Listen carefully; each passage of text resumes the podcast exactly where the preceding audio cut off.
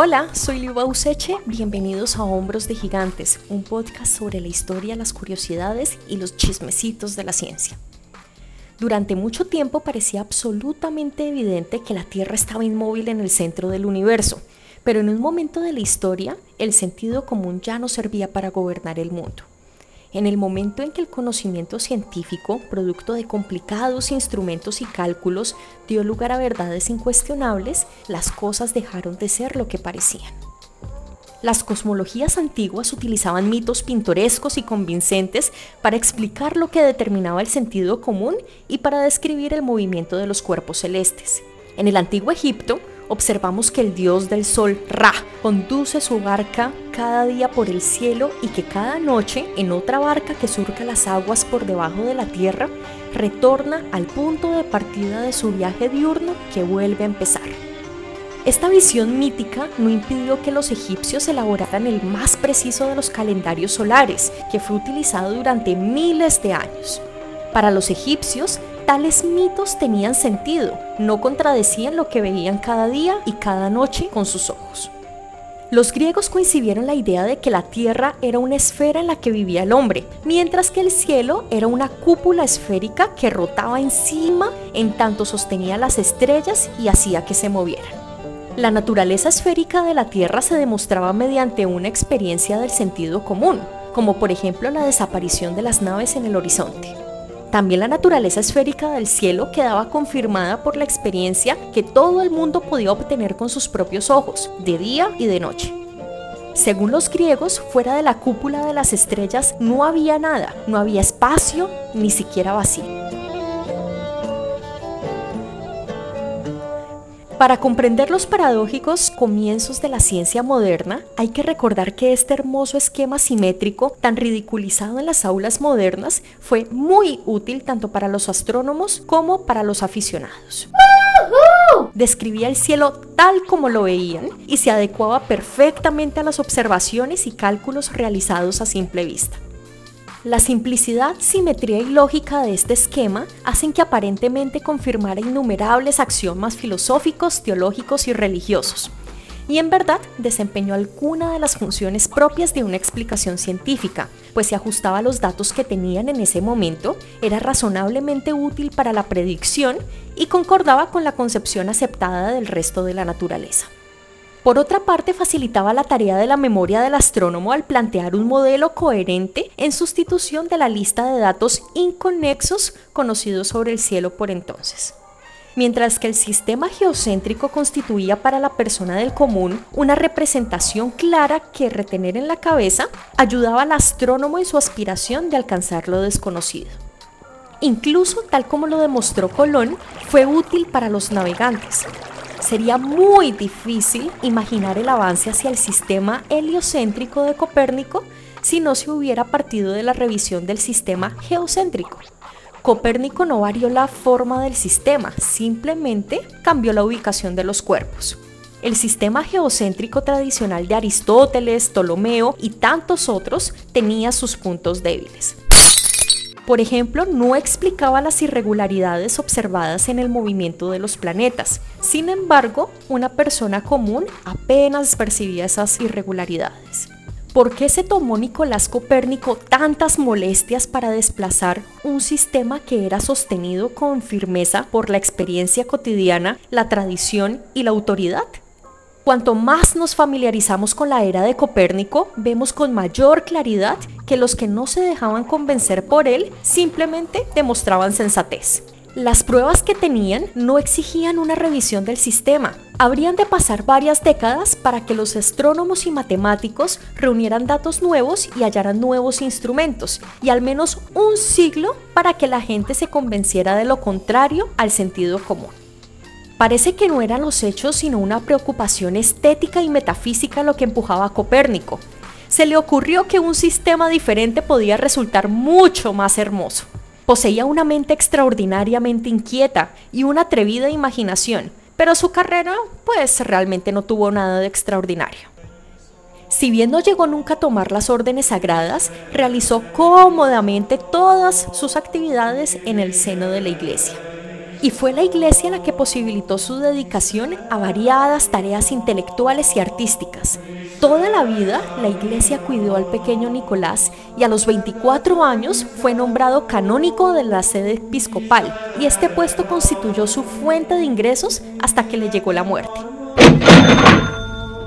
Como astrónomo, Copérnico no era más que un aficionado. No se ganaba la vida con la astronomía ni con ninguna aplicación de esta ciencia. Era extraordinariamente polifacético. Nació cuando Leonardo da Vinci se encontraba en plena actividad y fue contemporáneo de Miguel Ángel. Comenzó estudiando matemáticas en la Universidad de Cracovia, donde adquirió suficiente habilidad con la pintura como para legarnos un buen autorretrato. Estudió Derecho Canónico en Bolonia y Ferrara, así como Medicina en Padua, y asistió a varias conferencias sobre astronomía e incluso llegó a trabajar como médico privado del obispo. En aquellos turbulentos tiempos, el puesto de canónico no era muy fácil. Él tenía que llevar las cuentas, ocuparse de los intereses políticos del capítulo y actuar como delegado de toda la diócesis. Durante sus funciones, Copérnico presentó un proyecto para mejorar el sistema monetario en Polonia, elaboró la teoría heliocéntrica a modo de pasatiempo y solamente el entusiasmo de sus amigos y sus discípulos le convenció de que la publicase. Copérnico se daba cuenta de que su sistema parecía transgredir el sentido común. Por eso sus amigos le insistieron hasta el cansancio que publicara su obra. El primer esquema completo que Copérnico realizó de su sistema no se imprimió hasta después de su muerte. Solo unos pocos ejemplares manuscritos circulaban entre sus amigos. Aunque resulte extraño, la primera descripción hecha ante el mundo del revolucionario sistema de Copérnico no se debe al propio Copérnico, sino a un brillante y excéntrico discípulo suyo de 25 años de edad. Un joven austriaco cuyo nombre verdadero era George Joachim había adaptado el de Reticus para no llevar el estigma de su padre, un médico rural que había sido decapitado por brujería. Reticus era un joven valiente y de un considerable poder de persuasión. Si bien Copérnico se había negado en repetidas ocasiones a satisfacer las peticiones de que publicara sus innovadoras ideas, otorgó permiso al joven visitante para que éste hiciera el trabajo por él. Al cabo de pocos meses, Reticus había escrito ya su narratio prima del sistema copernicano en forma de una carta a su antiguo maestro. Las ventajas de esto para Copérnico eran evidentes. Si la acogida era favorable, podía publicar con tranquilidad su propio relato ampliado. En caso contrario, podía no darse por aludido y modificar su propia exposición. Las dudas de Copérnico quedaron disipadas cuando la gran demanda de la narratio prima de Reticus hizo necesaria una segunda edición en 1541. Entonces, con vistas a su publicación, se dedicó a revisar el manuscrito de su gran obra, que estaba prácticamente terminado desde hacia una década completa. Copérnico encargó a Reticus la tarea de supervisar la impresión del libro, pero en el último momento Reticus por motivos personales no pudo terminar la misión y la traspasó a uno de sus conocidos, Andreas Osiander. Osiander era un teólogo luterano fanático y maquiavélico creía que la revelación divina era la única fuente de la verdad y estaba decidido a hacer todo lo posible para encajar las ideas de Copérnico dentro del molde de su propia ortodoxia. Cuando se publicó la primera edición de la obra de Copérnico, él yacía en su lecho de muerte lejos del lugar donde tenía lugar la publicación, y por ello no pudo intervenir y por ello tampoco se dio cuenta que esta obra tenía un extenso prólogo sin firmar. Hasta pasado cierto tiempo no se descubrió que esta introducción no había sido escrita por Copérnico. Movido por el deseo de fomentar la ortodoxia luterana, Andreas Osiander había sustituido secretamente la introducción escrita por Copérnico por una redactada por él mismo pero sin firma. En ella se afirmaba que nadie espere nada cierto de la astronomía y si uno lo hace, corre el riesgo de salir más tonto del estudio que cuando entró en él. Fue Johannes Kepler quien identificó al autor anónimo y defendió la integridad científica de Copérnico. Lo revolucionario de la teoría de Copérnico residía en la afirmación de que la propia Tierra se movía. Si la Tierra se movía alrededor del Sol, entonces el Sol y no la Tierra era el centro del universo. El objetivo de Copérnico no era idear un nuevo sistema físico y mucho menos un nuevo método científico. Su única revisión, una Tierra en movimiento que ya no ocupa el centro, dejaba intactos los grandes rasgos del sistema geocéntrico. Mantenía la doctrina de las esferas y evitaba la debatida cuestión de si las esferas celestes eran imaginarias o reales. El título de su obra culminante, en la que por fin resumía su teoría, no se refiere a los planetas, significa sobre las revoluciones de las esferas celestes. Copérnico tampoco asegura si el universo es finito o infinito, sino que deja el asunto a la discusión de los filósofos naturales. Copérnico disponía de cierta autoridad y de algunas suposiciones atractivas, pero todavía no contaba con pruebas para apoyar sus presentimientos. El sistema geocéntrico había dado origen a un calendario utilizado durante siglos. El esquema que ahora proponía Copérnico pese a que era supremamente atractivo, no recogía los datos observados mejor que el otro sistema y tampoco podía predecir la posición de los planetas con la demostrada precisión del sistema antiguo. Cuando su obra se difundió por el extranjero, Copérnico ya había muerto y se hallaba a salvo de los castigos de cualquier iglesia de la Tierra. Aparentemente Copérnico se dio cuenta de que no había hecho más que entreabrir la puerta. Disfrutó al poder proporcionar a sus contemporáneos una visión fugaz de lo que probablemente les estaba guardando, y esto requería valor. Copérnico todavía no estaba preparado para emprender una temeraria exploración de este nuevo mundo. No se dio cuenta, porque era imposible que lo hiciera, de lo nuevo que era el nuevo mundo que había descubierto, pues utilizaba modelos antiguos.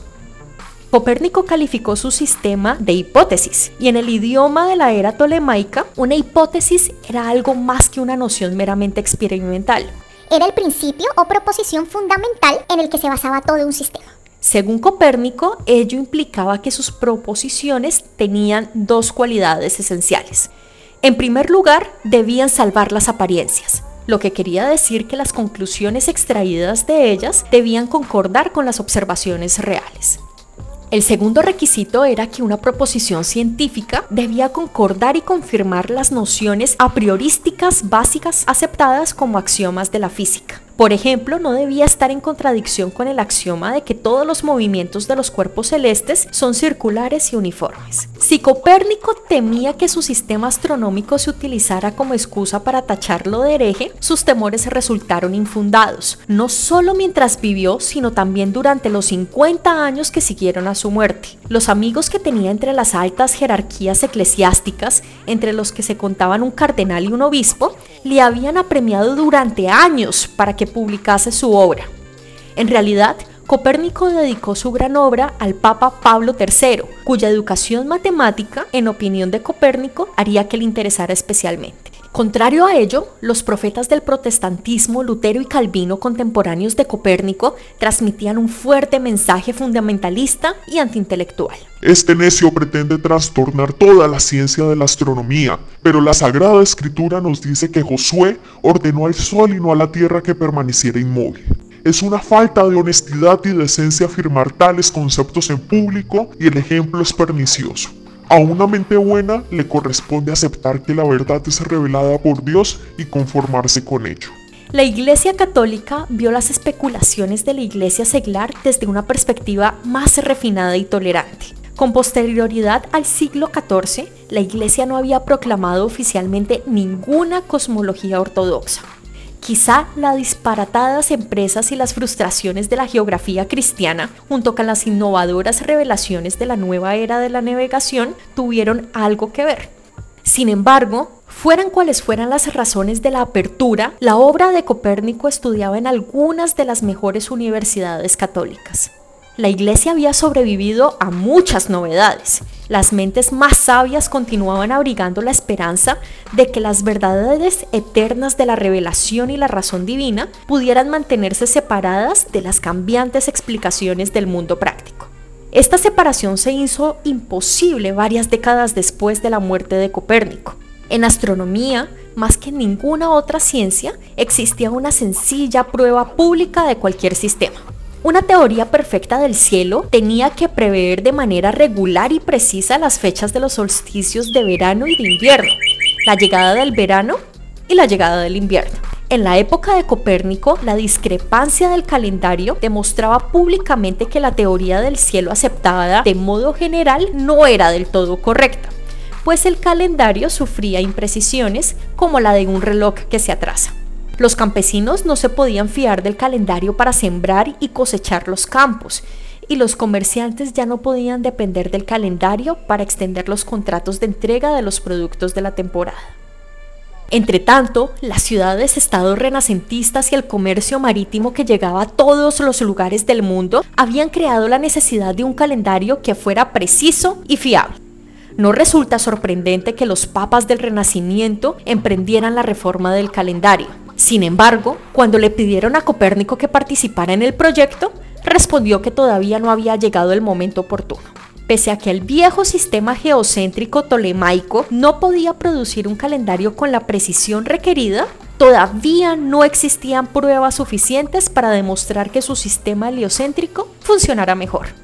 Con los datos que disponía, como nos recuerdan los historiadores de la astronomía, el esquema revisado de Copérnico tampoco habría funcionado. Aún así, las ideas de Copérnico fueron puestas al servicio de la Iglesia para ayudar al Papa Gregorio XIII a elaborar el calendario reformado que todavía seguimos usando. Durante el medio siglo siguiente, este objetivo práctico fue la única aplicación pública y directa de las teorías de Copérnico.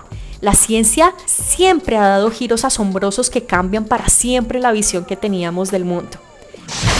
El giro que comenzó con Copérnico terminará en Galileo y ha sido tan revolucionario que incluso es popular la expresión un giro copernicano para indicar un cambio radical. ¿Cuáles giros copernicanos veremos en los próximos años?